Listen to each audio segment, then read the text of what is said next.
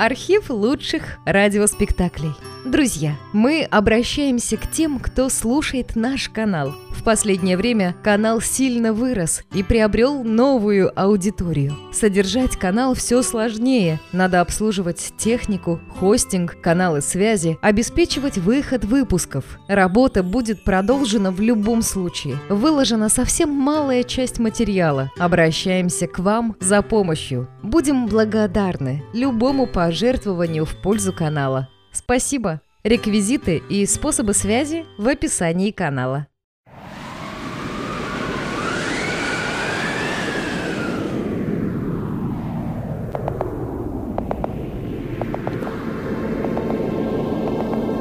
Фридрих Дюренмат «Процесс из-за тени осла»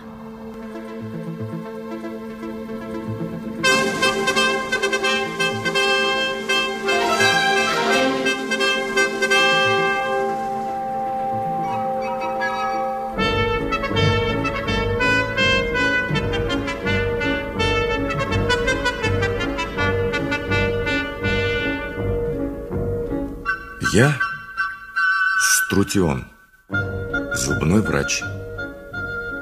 С меня начинается это проклятое дело. Оно меня полностью разорило. Полностью, повторяю. Дом, практика, брак, имущество. Все полетело в тартарары. И при этом я не виновен. Совершенно не виновен. Я сделал только одну ошибку, признаюсь. Я родился в Мигаре и перебрался в это дрянное фракийское местечко Абдеру. Кто же это переселяется в Абдеру, спросите вы меня? Я тоже спрашиваю себя. Абдера – это катастрофа. Десять тысяч жителей, умолчим о них. Тысяча плохо построенных глинобитных домов, теперь большая часть их сгорела. Грязные улочки, окруженные одними болотами, где полно лягушек. Не будем о них говорить. У меня от лягушек голова кругом идет. Короче говоря, Глухая провинция. Храмов два. В одном поклоняется Латоме, богине, которая когда-то превращала крестьян в лягушек. В другом Езону, этому полубогу, который якобы убил двух могучих быков, тоже типично. И вот здесь-то я зубной врач. Но я не хочу больше говорить об этом. Я хочу рассказать о том, как я однажды утром, прошлым летом, должен был срочно поехать в Геранию, в трех днях пути отсюда. У директора тамошнего общества по импорту рабов заболел левый верхний зуб мудрости. С тех пор я проклинаю зубы мудрости. И так я отправляюсь в путь. Пришлось мне с самого утра пойти на базар к одному погонщику ослов, чтобы взять осла себе на прокат. А я антракс, погонщик ослов. На базаре ко мне подошел господин зубной врач Струтион. Теперь и меня упрекают в том, что случился пожар. Вот какая чушь! Я-то, я истинный патриот. Ведь я всегда говорю, Абдера превыше всего. Фракия превыше всего. Конечно, он мне не был симпатичен, этот зубодер подкатился ко мне на базаре, как бочонок, который подтолкнули. Ничего удивительного, он же из Мегары. Там они изобрели плоскостопие. Видали вы когда-нибудь и кого-нибудь из Мегары, кто был бы вам симпатичен? Нет, не видали. Конечно, я тоже не видел. Итак, я беру себе на прокат осла у погонщика Антракса, чтобы доехать до Папаполиса, первой остановки на пути в Геранию. Неплохого осла, должен сказать. Хорошо ухоженного и даже вычищенного. Я сажусь, погонщик идет сзади.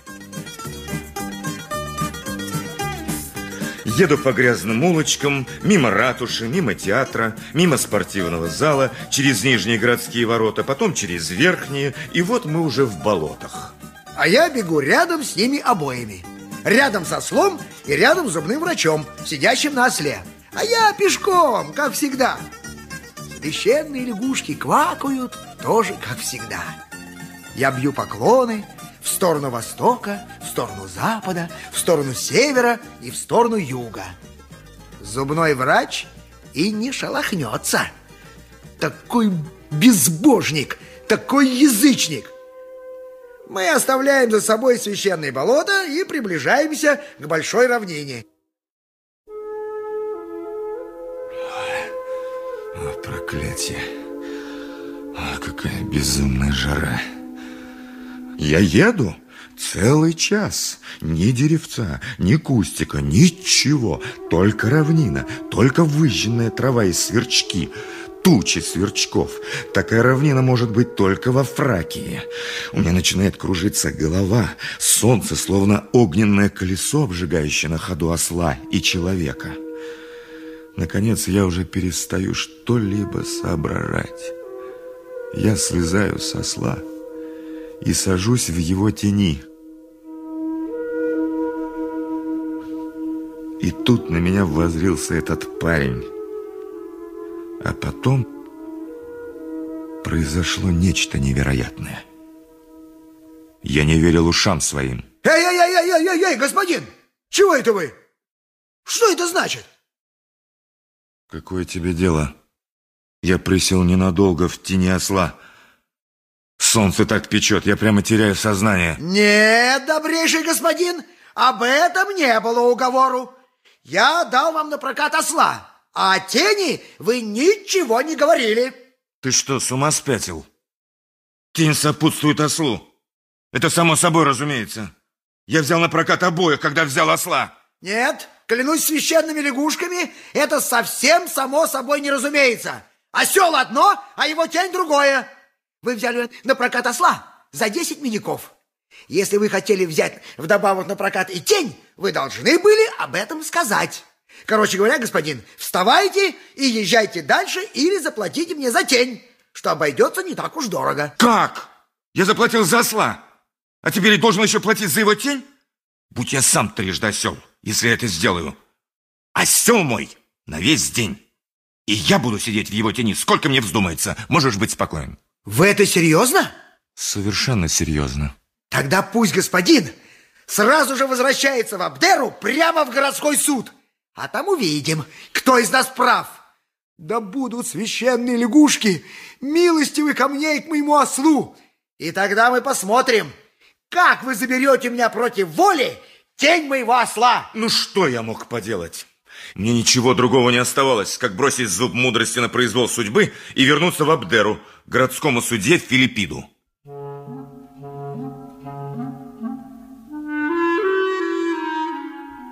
Ну, хорошо. И оба они вернулись ко мне, городскому судье Филиппиду. Я сижу в здании суда, было около одиннадцати часов, и уже издали слышу их крики. Обманщик! Ты погубил мою практику! Кровопийца!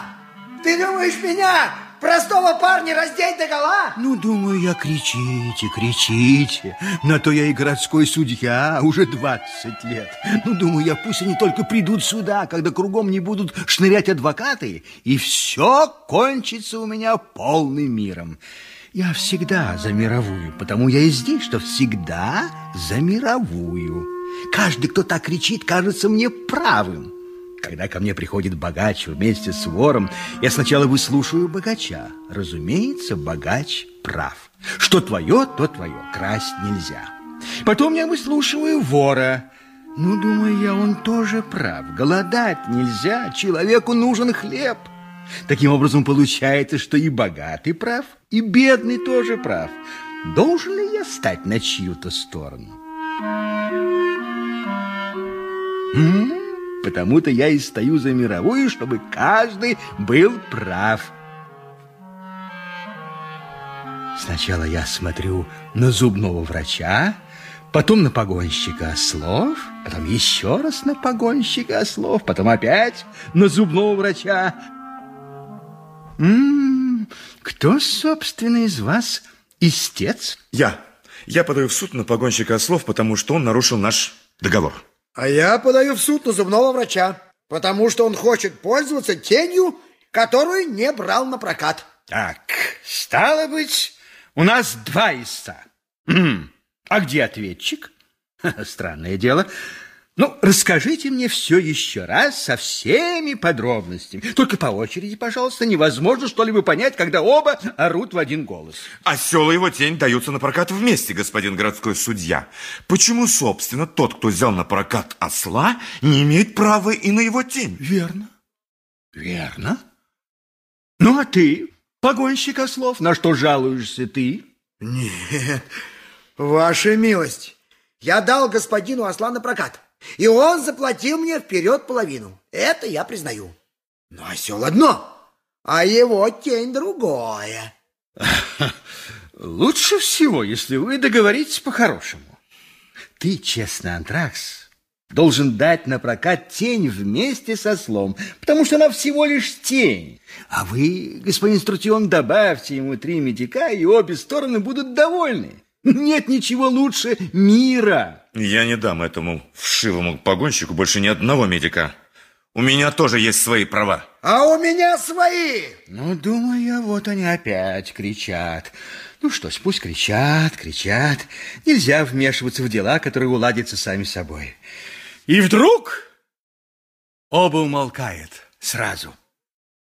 Мертвая тишина. Где же осел, спрашиваю я? На улице, у дверей, ваша милость. Так, пусть его введут сюда.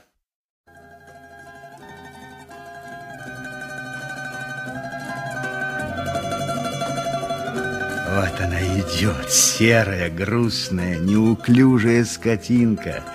Остановилась, поднимает уши, смотрит сначала на погонщика, потом на зубного врача. Наконец на меня, трясет головой, покорившись, опускает ее. Ну, думаю, тебя я могу понять. От людской глупости можно зареветь. Отведи осла во двор пристав. До решения суда он останется у нас. Подождите, как же это так, ваша милость? Иначе нельзя. Правосудие беспощадно. Этот осел предмет судебного разбирательства. Он должен оставаться здесь. Да нет, ну как, как же? Ведь я же им живу. Вот. Видишь, погонщик, что получается, если не хочешь мира. А мир – это самое важное. Ну, идешь на уступки, а? Теперь зубной врач, Трутьон. Вы дадите погонщику ослов четыре медика, чтобы доказать свое великодушие.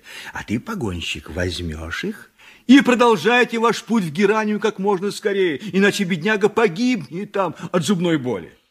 Не знаю. Ну, господин городской судья. Ну, думаю я, скоро они у меня смягчатся. Я продолжаю настаивать, уговариваю их, привожу один довод с другим. Они уже готовы уступить, чешут затылки, и тут, к сожалению, появляются адвокаты Фисигнат и Полифон. Два коршуна, довольно похожие друг на друга, в желтых мантиях и с длинными шеями. Вы слышали, да? Тут, к сожалению, появились адвокаты. Я Фисигнат и Полифон, мой коллега. К сожалению, так нашли нужным выразиться. Я не хочу заступаться за Полифона. Мне непонятно, как можно быть членом коллегии адвокатов Абдеры и становиться на сторону погонщика ослов. Повторяю, мне это непонятно. Но быть на стороне зубного врача Струтиона – мой священный долг. О чем, собственно, шла речь на процессе, который закончился столь ужасным образом? Всего лишь о правосудии и ни о чем больше. Меня упрекают в том, что я взялся вести процесс из алчности. Но разве дело в деньгах, а не в самом правосудии? Нет, это был процесс против вечной самонадеянности, постоянно пытающийся обойти четко определенные права и добиться в своих темных целях беззакония. На этом процессе шла речь о самом правосудии. Тут Фесигнат прав. Но теперь я, Полифон, должен спросить, что же такое правосудие? Конечно, Фесигнат учился в Афинах, Сиракузах, в Микенах, а я только в Пеле, согласен. И все же я считаю, что правосудие не столько знание, сколько живое чувство, не так ли? Да, Мне предписывали всевозможные мотивы, побудившие меня взяться за это дело. Низкая клевета, клевета. Ведь в чем, собственно, подлинная причина?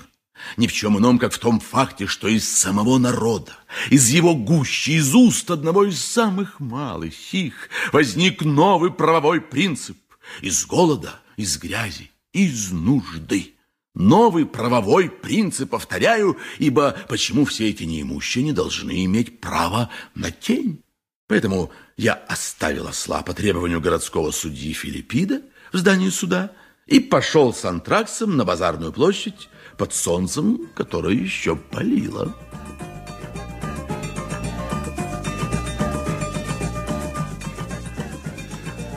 Выше голову, антракс. Хотя твой осел интернирован, но в общей сложности ты заработаешь на этом процессе 12 драхм.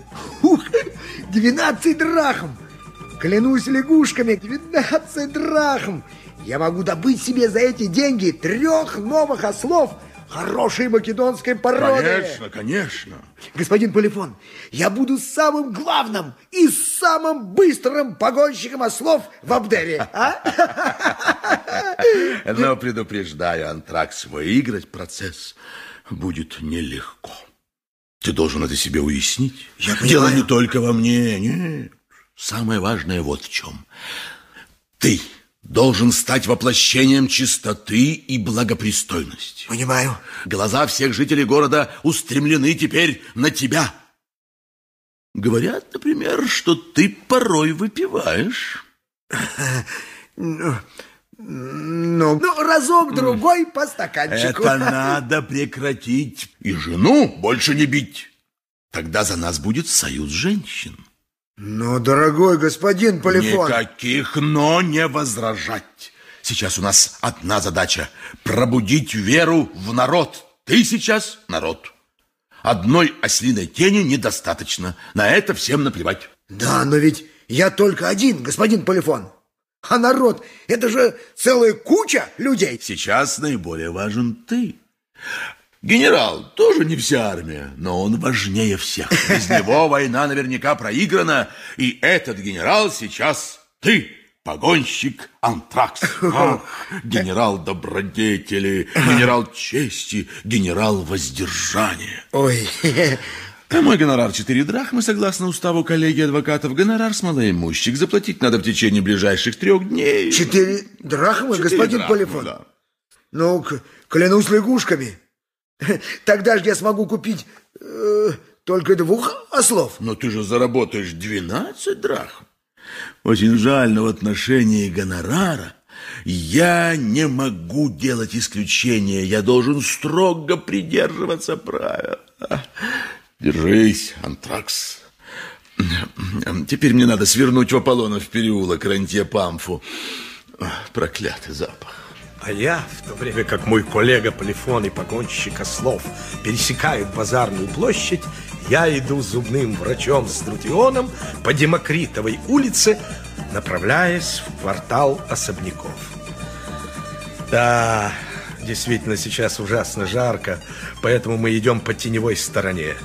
Ну, говорю я, господин Струтион, с этим процессом вы не выиграете почти что ничего. Всего четыре драхмы.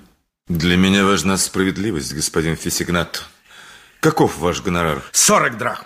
Согласно уставу коллегии адвокатов, для налогоплательщиков первого класса, господин Струтион.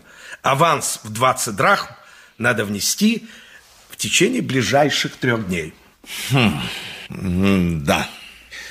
Поездка в Геранию мне недешево обойдется. Но вы получите гонорар и аванс, господин Фисигнат. Так, благодарю вас. Принципиальный человек идет на любые жертвы. Я ученый, и, как сказал мне однажды мой учитель Пифагор, Так, этот почкун зубной врач называет себя ученым? Ха, хорош ученый, который даже не верит в лягушек. А ведь все могут их слышать. Пусть исчезает в своем квартале особняков, а я сверну на Езонову улицу.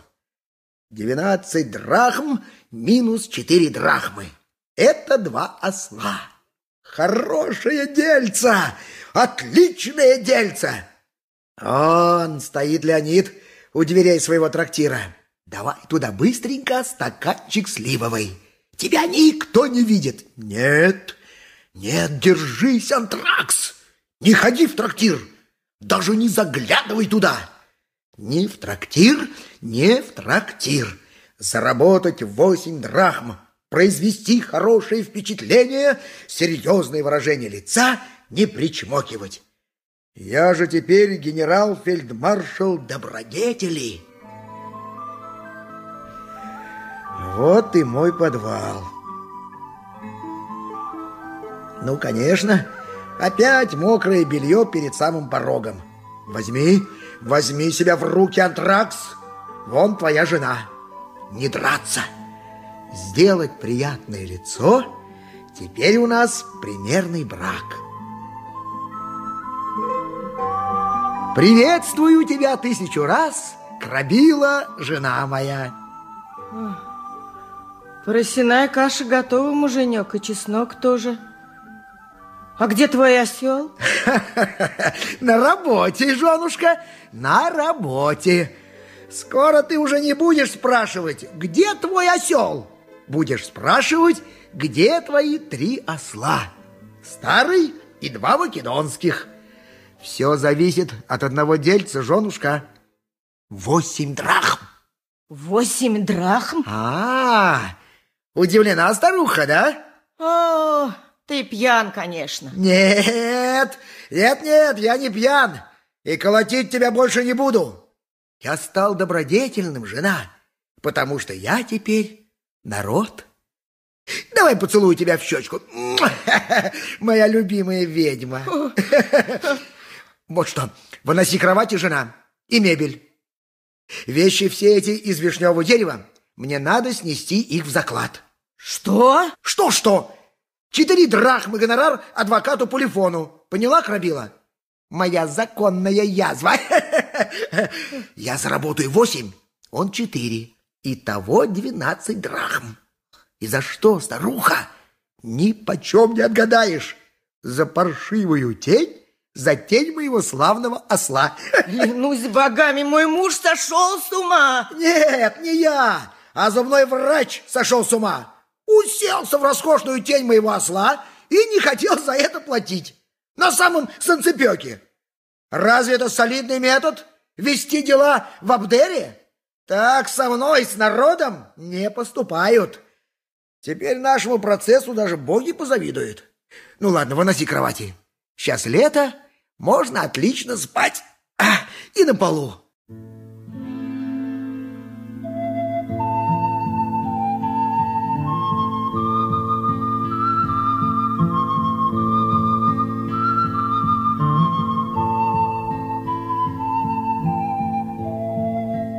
Вот я стою, бедная женщина Крабила, дочь сапожника Аномалой повитухи Гебы, перед горшком разваренной просеной каши.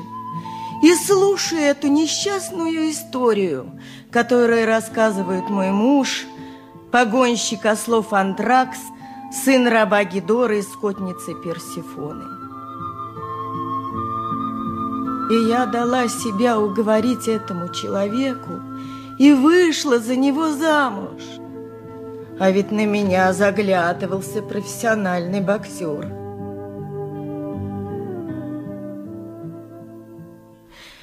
Этот процесс с помощью одного адвоката не выиграть.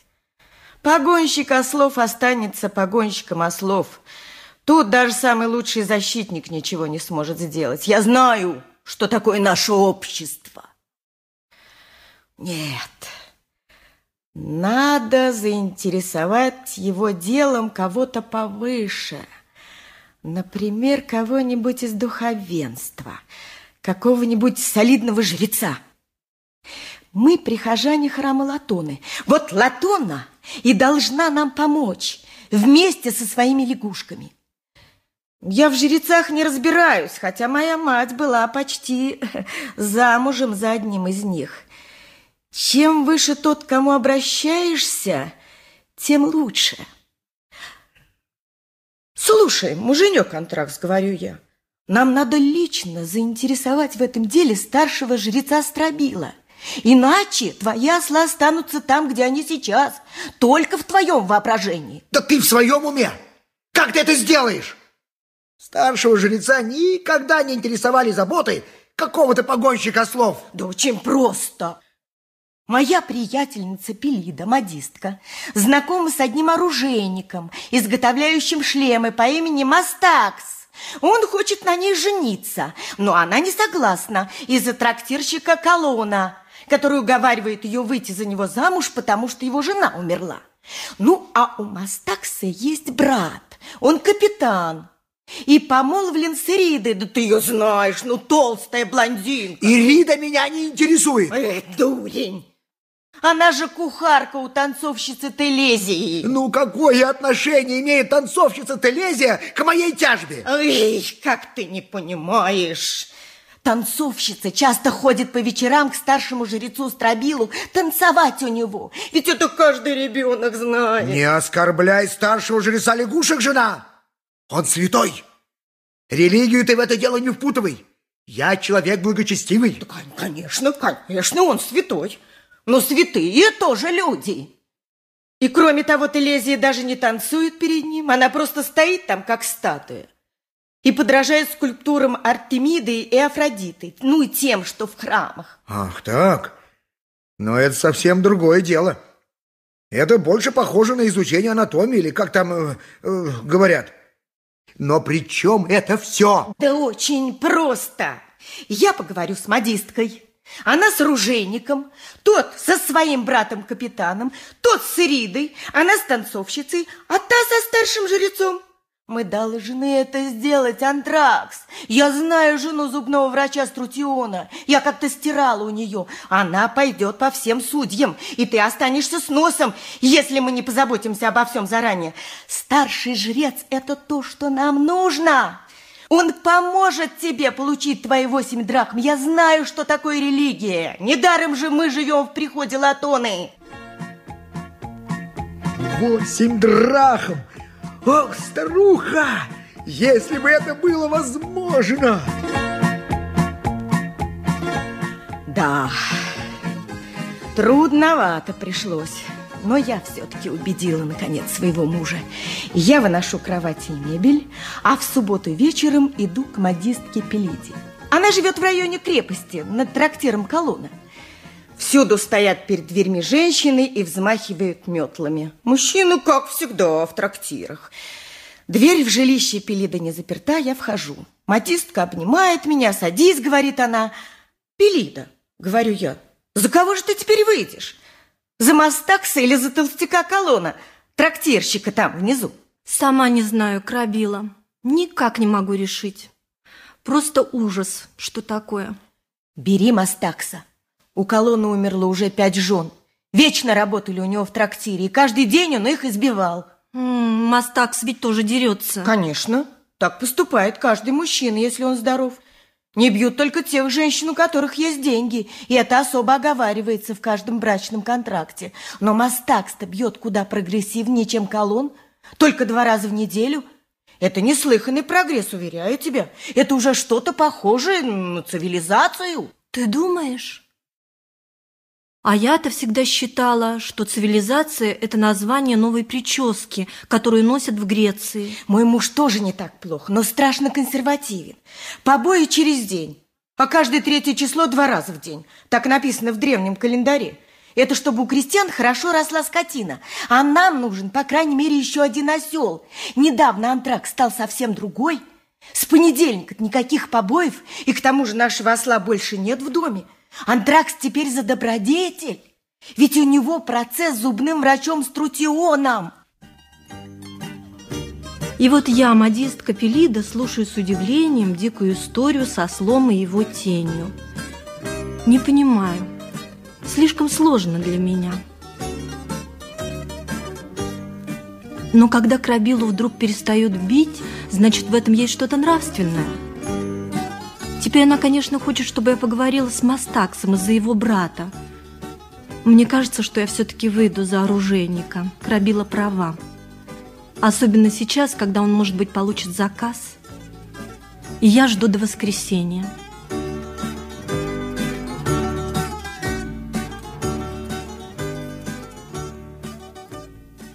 А вот и оно воскресенье. Такое же, как все воскресенья в нашем городе. Утром идут в Абдеру слушать проповедь, богачи в храм Езона к Агатерсу, бедняки больше к Страбилу в храм Латоны. Страбил рассказывает куда более интересные истории о богах и лягушках, иногда он даже мечет громы и молнии против богачей. Очень хорошо становится на душе. Потом едят жаркое, а после полудня, часа в два, по лестнице ко мне поднимается Мастакс.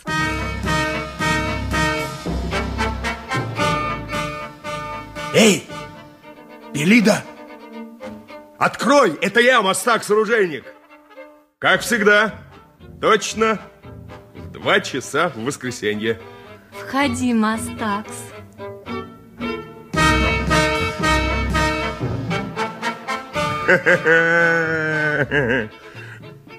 Ну, что, пойдешь за меня замуж?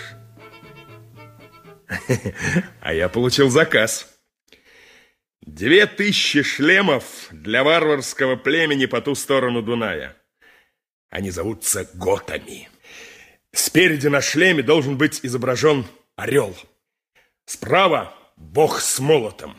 Сзади гора, на которую лезет вверх серна, а вверху два настоящих коровьих рога. И все как в натуре. Очень выгодный заказ. Я еще стану богачом или, по меньшей мере, человеком со средним состоянием. А ты не будешь бить меня? Я? Бить тебя? Я даже маленькому жучку не могу причинить страданий. Я-то с моим мирным ремеслом. Нет, Пелида, никогда. Ну, а если я когда-нибудь, ну, ненароком и ударю тебя, ну, когда разозлюсь, так ты увидишь, мои побои вообще не побои. сейчас уже не бьют. Теперь все по-современному. Даже погонщик ослов Антракс не бьет свою жену. Он? Антракс-погонщик? Да он бьет ее каждый день. По всей Езоновой улице слышно. Он больше не бьет ее с понедельника, ага. когда у него произошла история с тенью осла и зубным врачом. И Пелида начинает рассказ.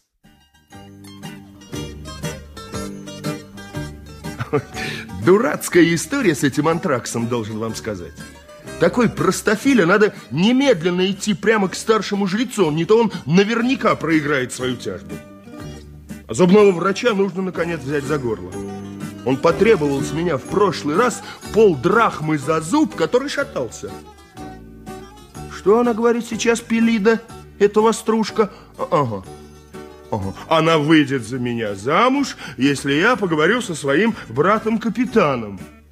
Ну, конечно, конечно, Антраксу помогут, а Пелида выйдет за меня замуж. Ну, а теперь живо в гавань.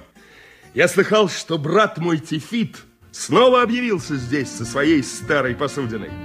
Разумеется, он опять сидит в трактире пьяный в стельку. Я уже слышу, как он горланит песню. Они пьяны до дуры, они бледны и хмуры. Их пригвоздило креем взбестившимся Браем. Эй, а. братец-капитан! Эй! У меня есть кое-что для Ириды. И Ириды? А кто это? Первый раз слышу. О, твоя невеста. О! Чепуха! Моя невеста Клодия в Амфиполисе. О. Я же знаю свою невесту. Угу. Как бы не так. У тебя три месяца назад, когда ты был здесь в последний раз, состоялась помолвка с Иридой. Ну, знаешь, такая, ну, такая толстая блондинка. А! Ну? Припоминаю. Во-во-во. Но Ирида же была чернявенькая и тощая. Блондинка, Тифи, ты толстая, клянусь. Так, блондинка и толстая. Да. Странно. Ну и чего же она хочет, невеста? А разве ты не зайдешь к ней? Ну, конечно, зайду. Это само собой, разумеется. Ну тогда расскажи ей историю о погонщике ослов Антраксе и зубном враче Струтионе. Ты же знаешь, Ирида служит у танцовщицы Телезии.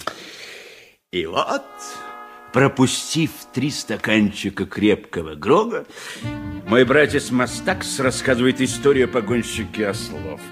Я слушаю, гляжу на него, плюю, сморкаюсь, молчу. Он говорит, не можешь ли ты попросить Ириду рассказать все это своей танцовщице? Я киваю головой, потом опять сморкаюсь, провожу рукой под носом. Брат уходит.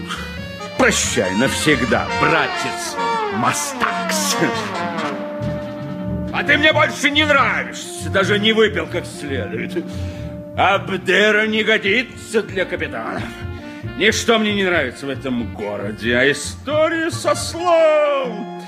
Глупейшая история. Только на суше может такое случиться. А потом, какое мне дело до зубных врачей? Никакого. А до Ириды тоже никакого. Блондинка, говорят, и толстая.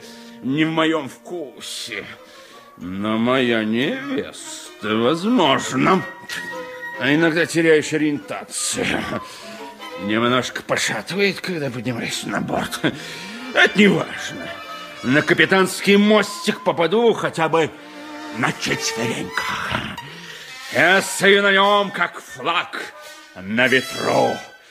Вперед!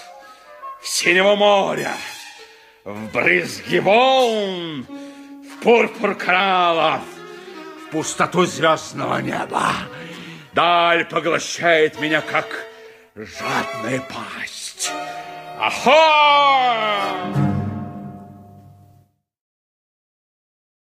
Тифит!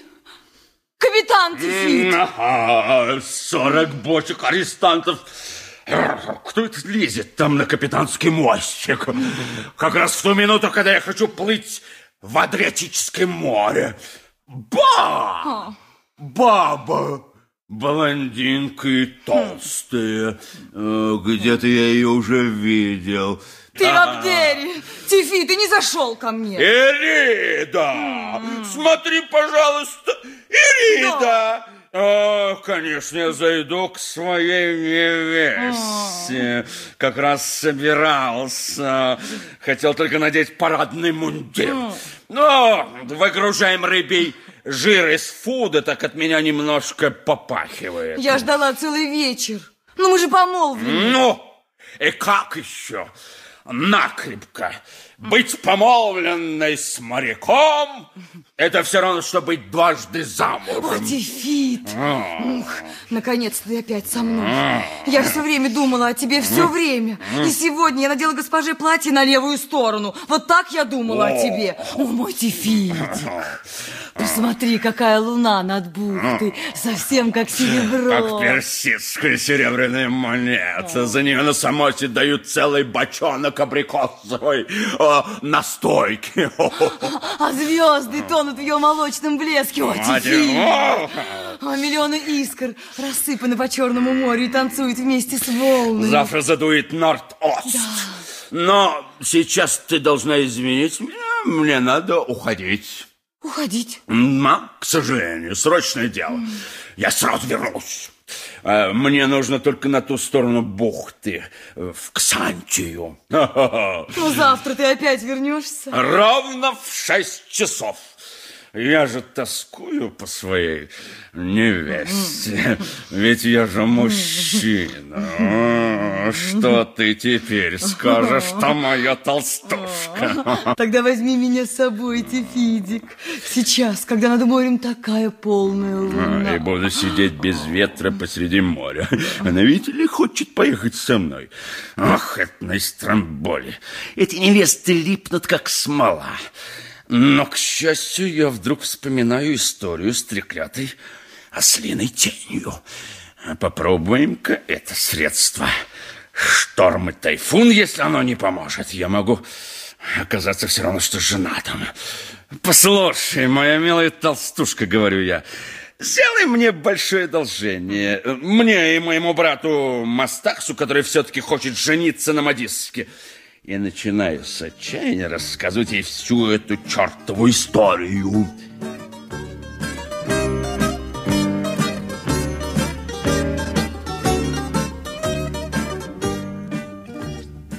Какое доброе сердце у моего Тефидика. Бедный погонщик ослов. Я сразу же все расскажу Телезии. Она тоже так сочувствует нужде и всяким подобным вещам. И вот я опять стою на набережной, а он мое сокровище. Широко расставил ноги на капитанском мостике. Он шатается от боли, потому что должен уехать. Тефидик, мой Тефидик, вот ты отплываешь в желтое сияние своей круглой луны, весь корабль темная тень. Но завтра он вернется ровно в шесть.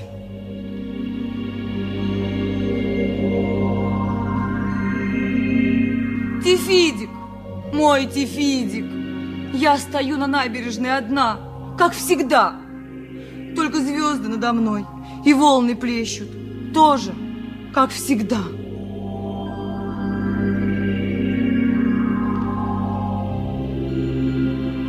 Боже мой, я совсем забыла про свою танцовщицу. Ведь она идет сегодня к жрецу, а перед этим купается в новой мраморной ванне из Каринфа.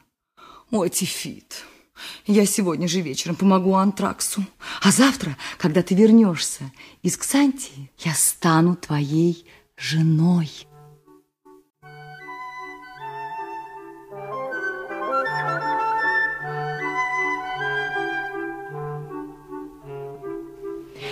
Наконец-то ты пришла. Да.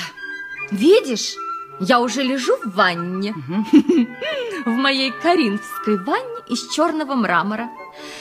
Ах, как это освежает в нашем ужасном климате. Такая жара. Да-да. Ой, Ирида, добавь-ка сюда еще две бутылки ослиного молока. Вот так, хорошо. И миндальные отруби и бобовую муку. Угу. Так, а теперь приготовь косметику. Возьми сегодня растертый крокодилий помет. Так. Смешай его со свинцовыми белилами. Ага. Землей с хиоса и добавь немного слюны. Так. Надеюсь, ты не ела сегодня на ужин лук? Нет. Эта фракия портит мне цвет лица. Осенью я вернусь в Милет. В Абдере, наверное, страшно холодно зимой. И всюду мошкара. Не понимаю, ведь тут везде лягушки. Да. Ах, сейчас я выйду из ванны, Ирида. Подай мне полотенце. Пожалуйста. Дай мне египетский головной убор. Моему старшенькому жрецу это нравится. И потом критские браслеты и прозрачное платье с острова Коса. А теперь косметику и духи. Пожалуйста. И расскажи мне что-нибудь из жизни народа, Ирида, пока я буду украшать себя. Ты же знаешь, я люблю народ. Вот сейчас, госпожа, как раз произошла история с погонщиком ослов Антраксом. Погонщиком ослов? Да. Прелестно. Обожаю погонщиков ослов. Они шествуют гордо рядом со своими ослами, поют песни и бедны, но счастливы. Бедняки всегда счастливы, Ирида. У них нет забот. И что же случилось с этим добрым человеком? А, Тяжба? а.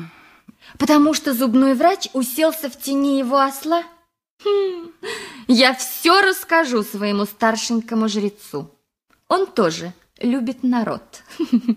Совсем как я.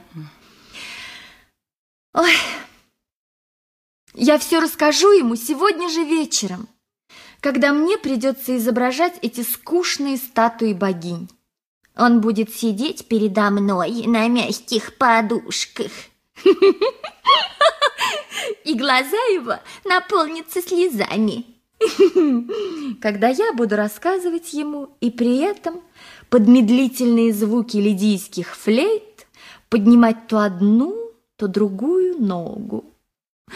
Снаружи, подле открытого окна, ветер овивает кипарисы, а в ближнем храмовом пруду квакают, как обычно, священные лягушки.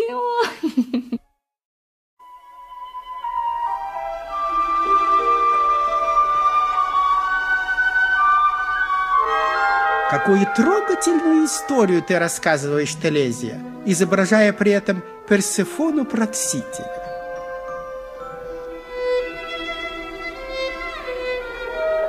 А теперь Нику Мирона. Левую руку на правую грудь. Левую ногу слегка отставить назад. Отлично. Немножко прямее правое колено и попытайся встать на цыпочки. Так мы достигнем большего сходства с необычным движением оригинала.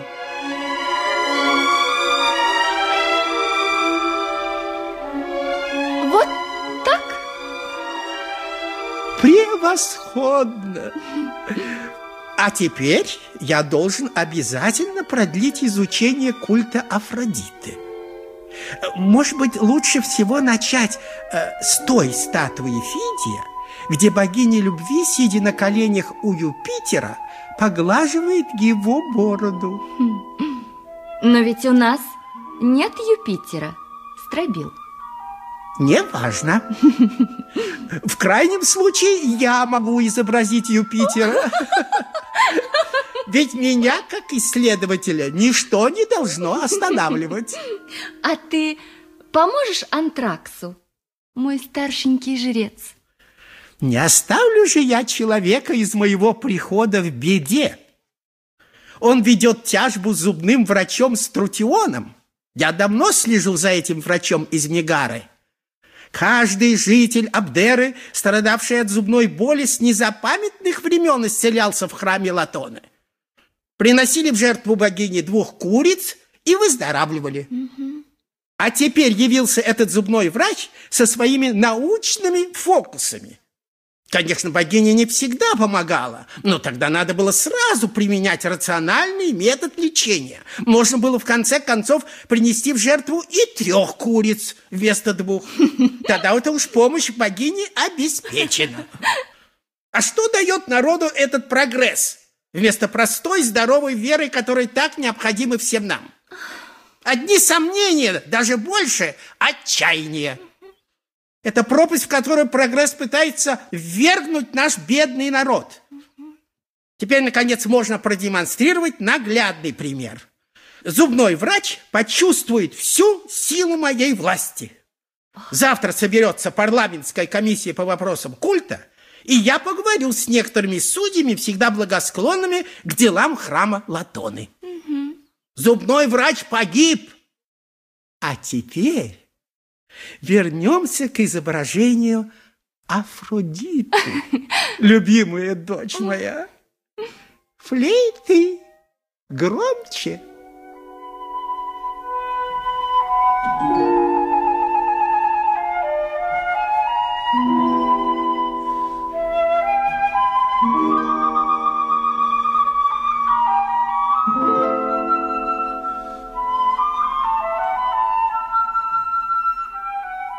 Старший жрец Стробил. Зубной врач Струтион не погиб. Будь погонщик Антракс, даже вашим собственным сыном. Простите меня, дамы и господа.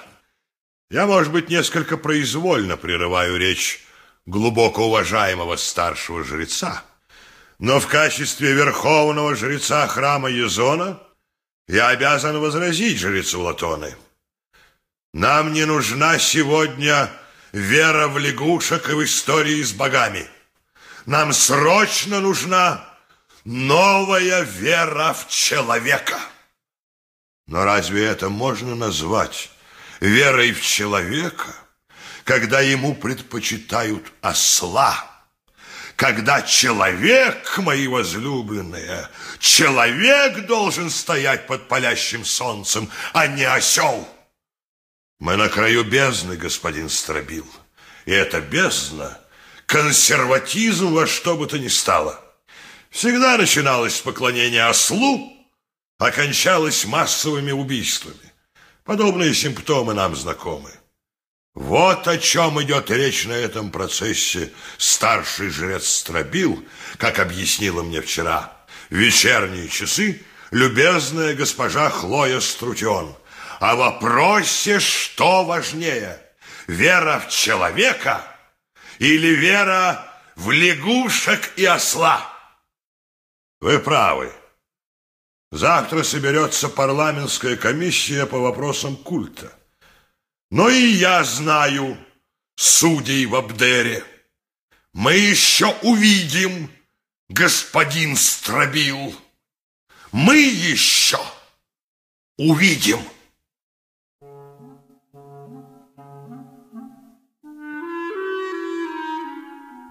Я, городской судья Филиппит, тоже это видел к сожалению.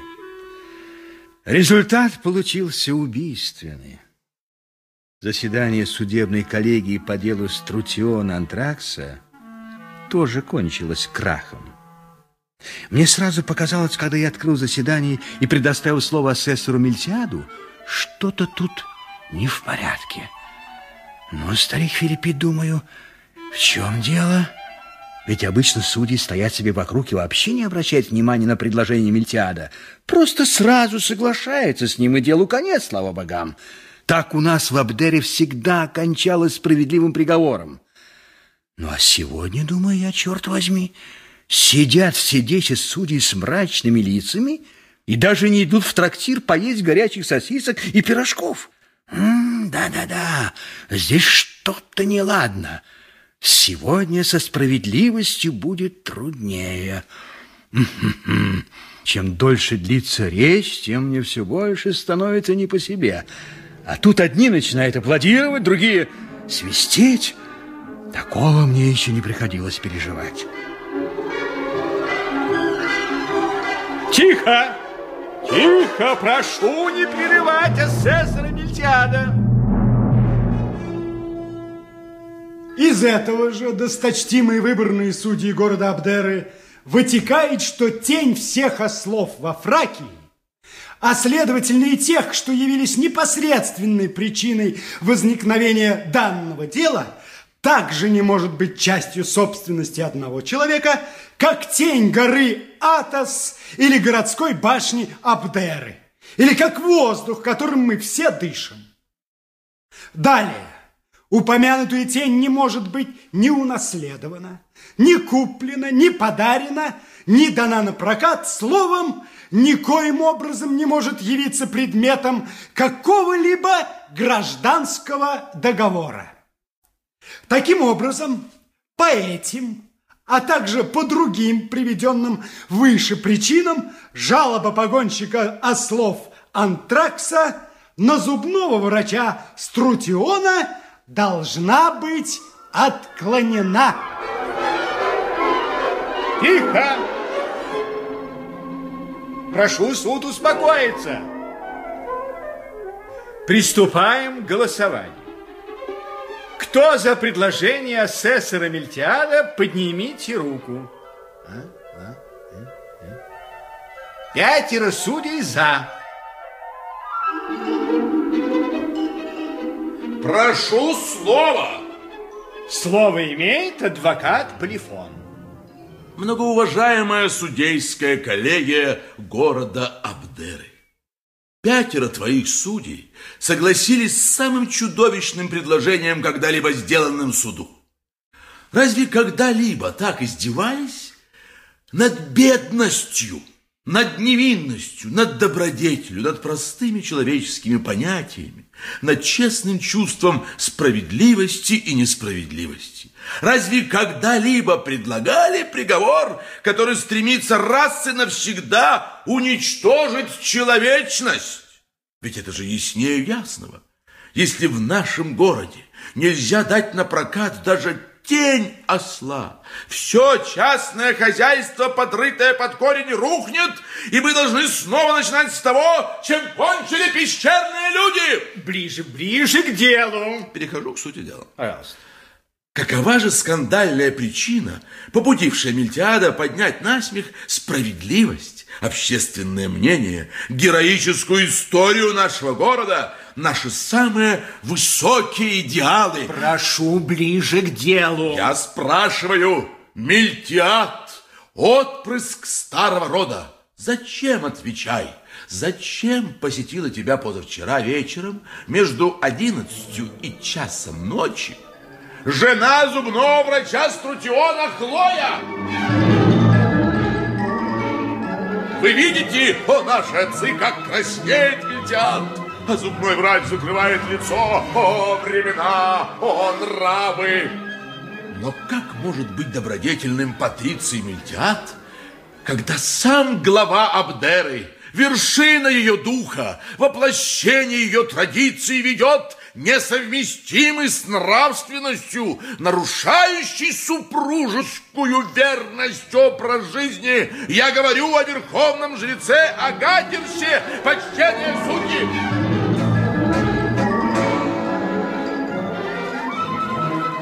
Я настаиваю на том, что пятеро судей, поддержавших преступное предложение Митиада, являются приверженцами верховного жреца Агатирса прошлый понедельник.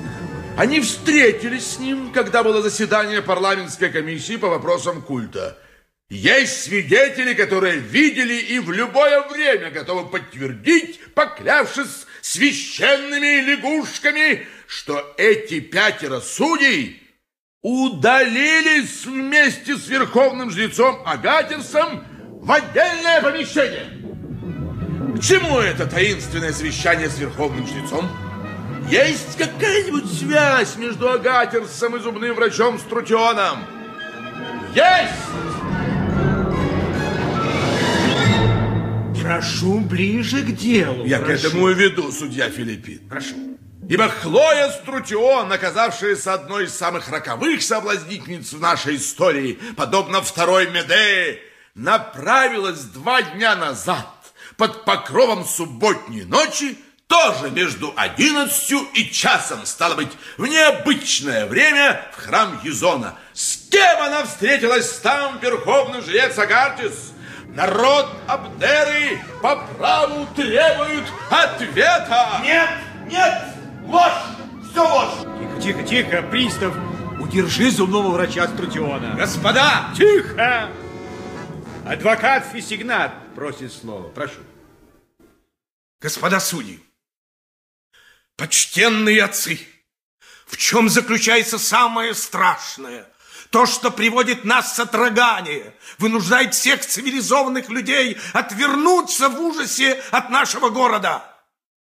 Хлоя Струтион, одна из наших уважаемых и добронравных матрон, состоящая в браке зубным врачом Струтионом, виднейшим специалистом Фракии в искусстве лечения зубов, дочь военачальника Стилбона, ходила позавчера вечером между одиннадцатью и часом к Мильтиаду. Хорошо, это факт.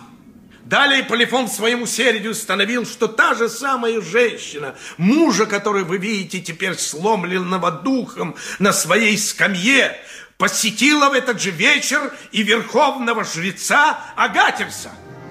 Конечно же, в необычное время, но при святости наших идеалов... Прошу ближе к сути, ближе к сути. Можно ли сделать из этого выводы, которые сделал Полифон?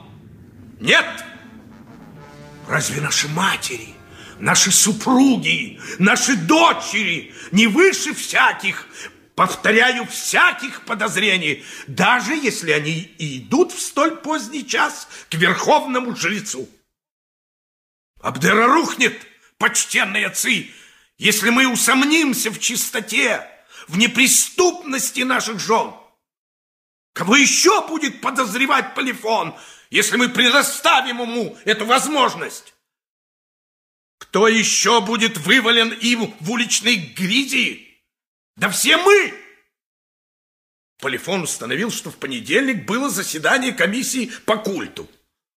Но на нем присутствовал не только Агатерс, почтенные отцы. На нем был и старший жрец Латоны Страбил.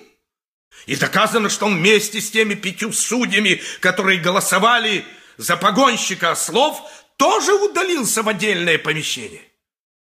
Какие дела могут быть у старшего жреца Латоны с вечно пьяным погонщиком ослов, с погонщиком, который... Тихо, тихо, тихо!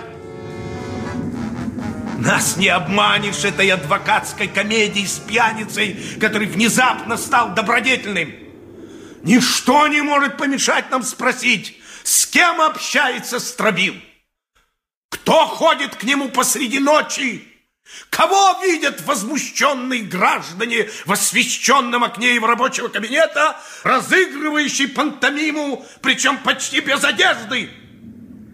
Танцовщицу Телезию из Милета! Каким образом эта особа, пролезшая с подмостков пригородного кабаре Мегары на сцену нашего городского театра в качестве солистки, связана с провонявшим чесноком погонщиком ослов? Мы будем распутывать эту историю постепенно, звено за звеном, в столь роковой, ужасной цепи. Служанка Телезии помолвлена с капитаном, чей брат-оружейник, причастный к темным делам с варварскими племенами, ухаживает за модисткой, которая, что достаточно показательно для этой особы, считается лучшей приятельницей забитого создания жены погонщика ослов Антракса, живущей с ним в его подвале.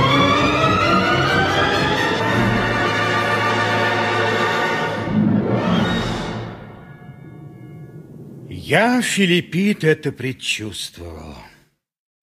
До сути дела так и не дошли. На сцену явились идеалы. Драка была невероятная. Погонщик ослов бил зубного врача, зубной врач Мильтиада, Мильтиад Полифона, Полифон Фесигната. А Фесигнат запустил мне в голову колокольчик за то, что я передал дело в Сенат. Судебные приставы избили погонщика ослов, а десять судей били всех, кто попадался им под руку, получая ответные удары. Наконец, каждый, шатаясь, обливаясь кровью, поплелся домой. Я в свой кабинет, судьи в город, погонщик ослов с полифоном на Изонову улицу, а зубной врач Трутион вместе с Весигнатом в квартал особняков. Проклятый директор общества по импорту рабов в Герании. Какой мне теперь прок от его больного зуба мудрости? Половина моих пациентов разбежалась. Уже один зубной техник из Византии, необразованный тип, который даже не чисто говорит по-гречески, открыл на улице Аистов лавку с живой лягушкой в зубоврачебном кресле. Да, да. А что я узнал о своей жене? Ну? Это выше моих сил, господин Фисигнат. Выше сил! В двенадцать в храме Езона. Я должен развестись. У меня тоже есть свои принципы. Ох, я бы с удовольствием отказался от этого процесса. Господин зубной врач Струтион, на вас смотрит весь город. О вас говорит вся Фракия. И вы хотите отказаться от процесса в эту историческую минуту? Жену свою вы потеряли, несомненно. Вам пришлось потерять половину своей практики, это тоже верно. Но сейчас речь идет об идеалах, о человечности. Еще раз сорок драхм на мои издержки рискнем, и противник будет уничтожен. А я говорю тебе как пролетарию и представителю рабочего класса. Борис против беззакония, которое проявилось по отношению не только к тебе, милый Антракс, но и ко всем погонщикам ослов. Твои шансы бесспорны. Еще раз четыре драхмы, и зубной врач побежден. Но у меня больше нет денег, господин защитник. Ведь осел интернирован, мебель и кровати заложены.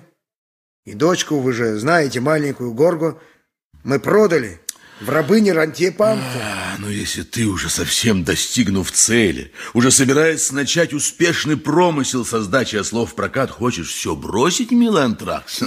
Сделаем, Но я- сделаем, сделаем.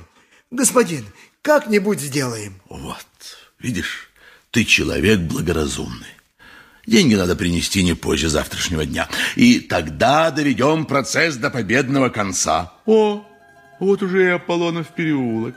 Мне надо сворачивать, милейший. Держись, будь молодцом. А я должен свернуть. Проклятый запах. Вон он идет, к Рантье Памфу. А я бреду дальше, вниз по Езоновой улице. Он хочет еще четыре драхмы, и четыре уже получил. Мне остается только четыре. Но это все-таки еще один осел. Придется мне выкручиваться хотя бы из-за восьми драхм, которые я теперь потерял. Надо продать Крабилу, жену, виноторговцу Караксу. Он, наверное, возьмет ее. Ничего не поделаешь, Антракс.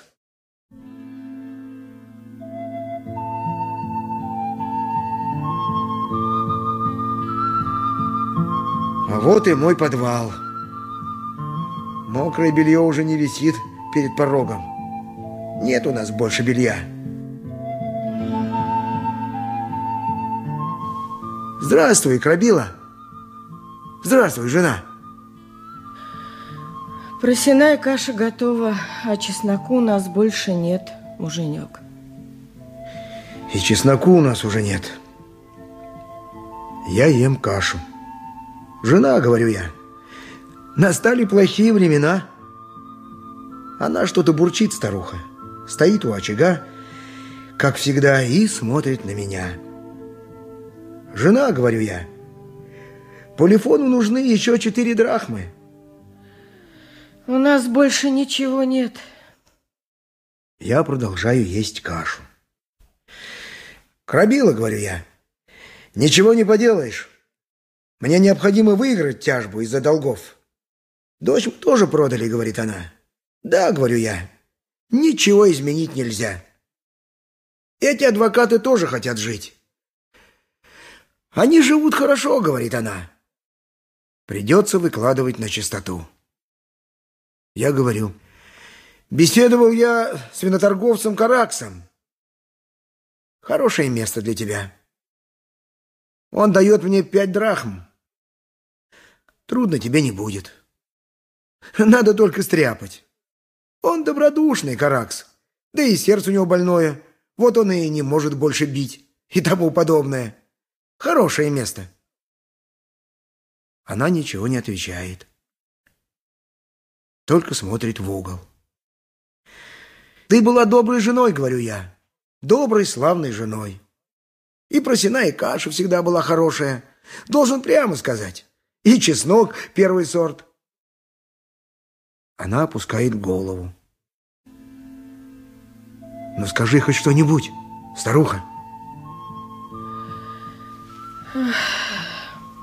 Когда мне надо явиться к Караксу? Сейчас. Э, э, Когда хочешь. Она опять молчит. Только укладывает свои вещи. Платок на голову, доставшийся ей от матери, изображение Артемиды, висевшей над кроватью, воскресные сандалии. Картину, на которой мы нарисованы сидящими в день свадьбы перед храмом Латоны, ее написал художник Белерафон. Она оставляет. Ну что ж, прощай, Антракс. Что ж, прощай, Крабила. Ты была хорошей женой. Славной женой. Она уходит через дыру в подвале. А в углу шуршит крыса. Всегда, когда крабилы уходят, приходят крысы. Беда, да и только. Я продолжаю есть кашу. Глаза у меня совсем мокрые. Даже стаканчик сливовый не могу я себе теперь позволить. Это нужда, антракс. Заправдышняя нужда. Если я выиграю процесс, я выкуплю себе крабилу вместо второго осла. Еще одна крыса появилась. Уйду-ка я из подвала.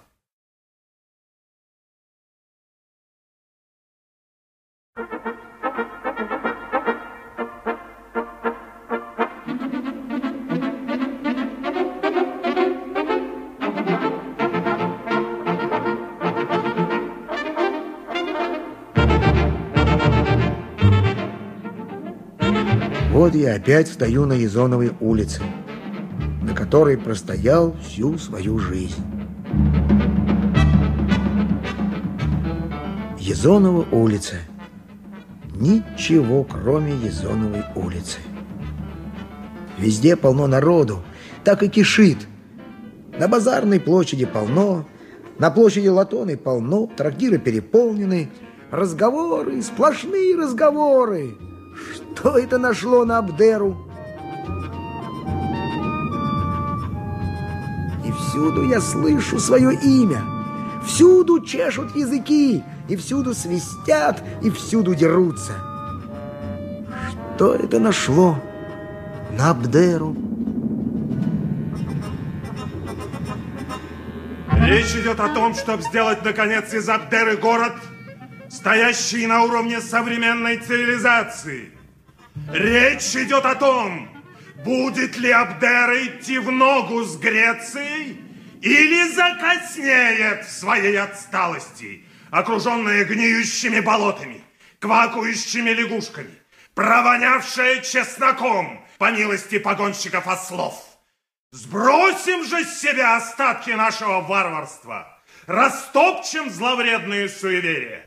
Но пока Пока бесстыжие парни вроде этого погонщика ослов будут безнаказанно продолжать клеветать на цивилизацию на глазах у властей, это, конечно, невозможно. Тут хулят наши болота, наших лягушек, наш чеснок, но имеют в виду народ. Славят разум, цивилизацию – но имеют в виду подневольную жизнь, не имеющую отношения к нравственности. Греция, конечно, велика, но Фракия еще больше, потому что Родина всегда больше всего. Долой врагов Фракии, одновременно и врагов Абдерры. Долой панэллинских либералов.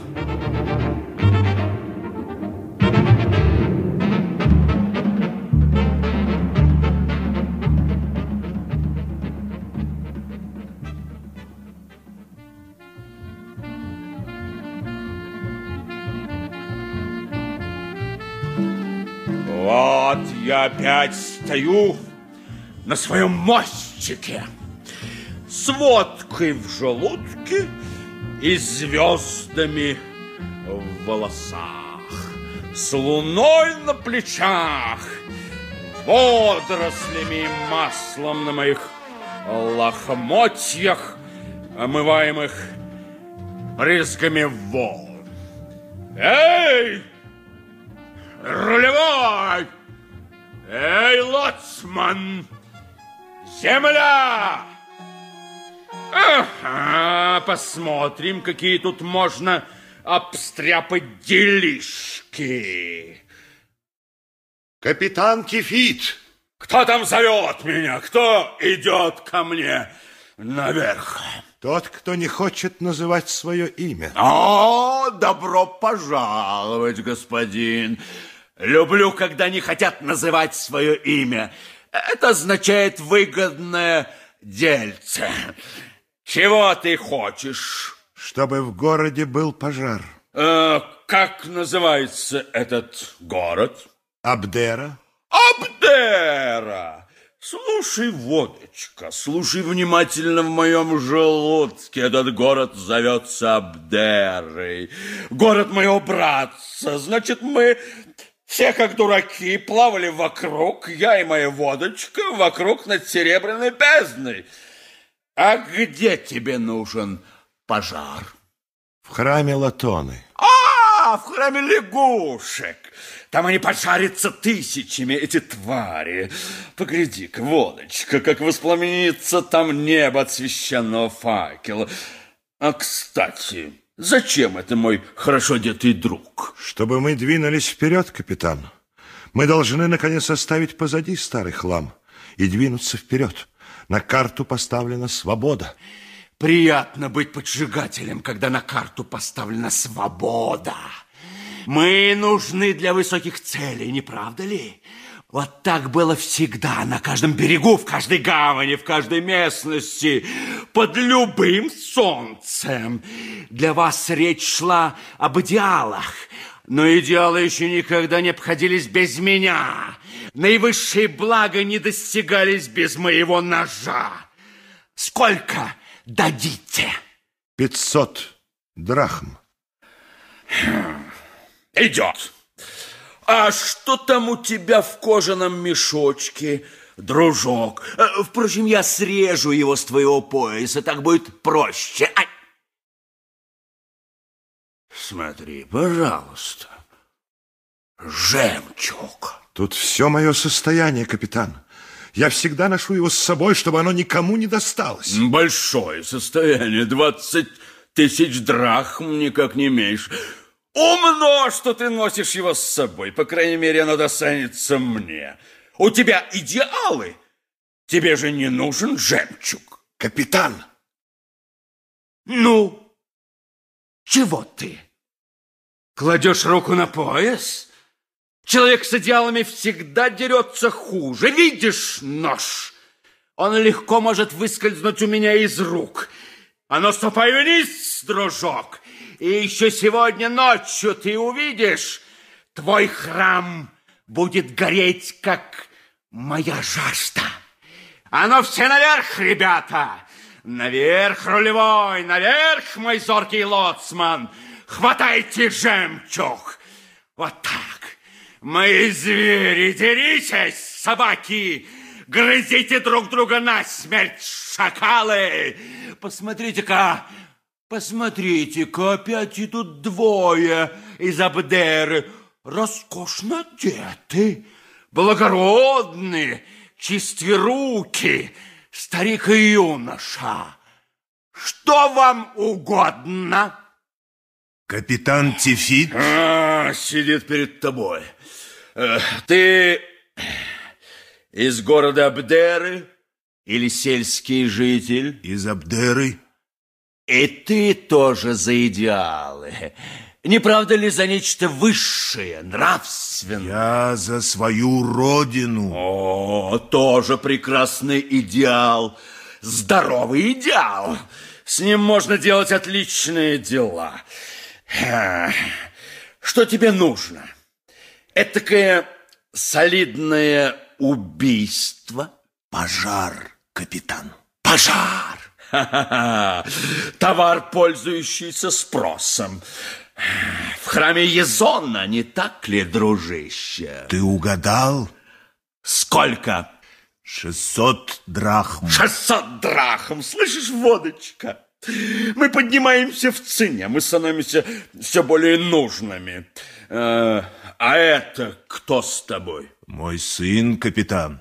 Он учится в университете. И чему же он там учится, твой сынок? Он ведь еще совсем молодой. Он изучает право. О, славный отец, заботливый отец. Очень умно, что ты взял его с собой. Сын должен знать, что творится слева, когда он изучает правую сторону. Сына я оставлю у себя. На моем корабле со мной и с моей водочкой. Он мой единственный сын. Тем большего мошенника я из него сделаю. Ты приносишь в дар родине пожар. я присоединяю к этому дару твоего сына. Уходи. Мне уже хочется всадить тебе нож в брюхо. Принеси жертву Диане. Она тебя пощадила. Запылает твой храм, как старый пергамент. Наверх, ребята! Наверх, рулевой! Наверх, лоцман! Плывите к земле с ножами в зубах. Голые и смазав жиром тело моей акулы, на берег, на берег! Сожгите мне эти храмы лжи, как солому!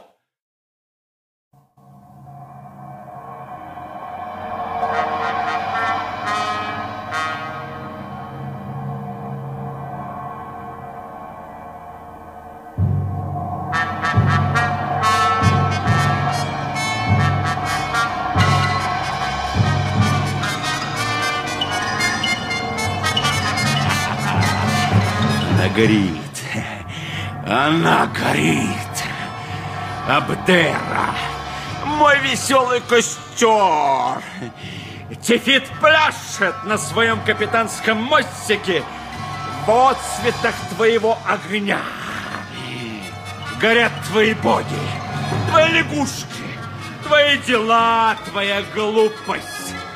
Ха! Я стал костром, который спалил ваше прошлое, возмездием, постигшим этот город и всегда грозящим ему. Я стал гиенной ваших поступков, о совершении которых вы мечтали в своих снах.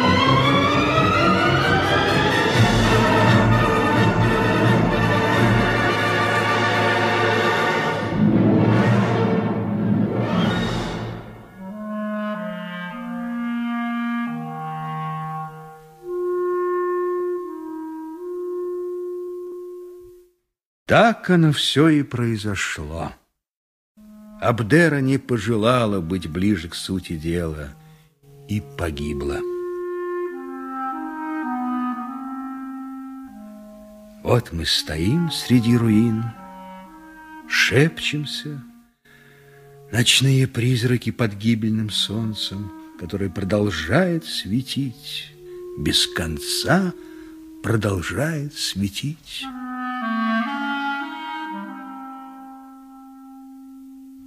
Ничего, кроме черных стен и щелей пустых подвалов. Воздух все еще полон дыму. Моя коринфская ванна треснула пополам. Она была не мраморная, сплошное надувательство. Мои священные лягушки изжарились. Мой храм все еще горит. Храм из лучшего кедрового дерева. Дом у меня сгорел, практика потеряна, а о жене лучше и не говорить. Даже подвала нет у меня теперь.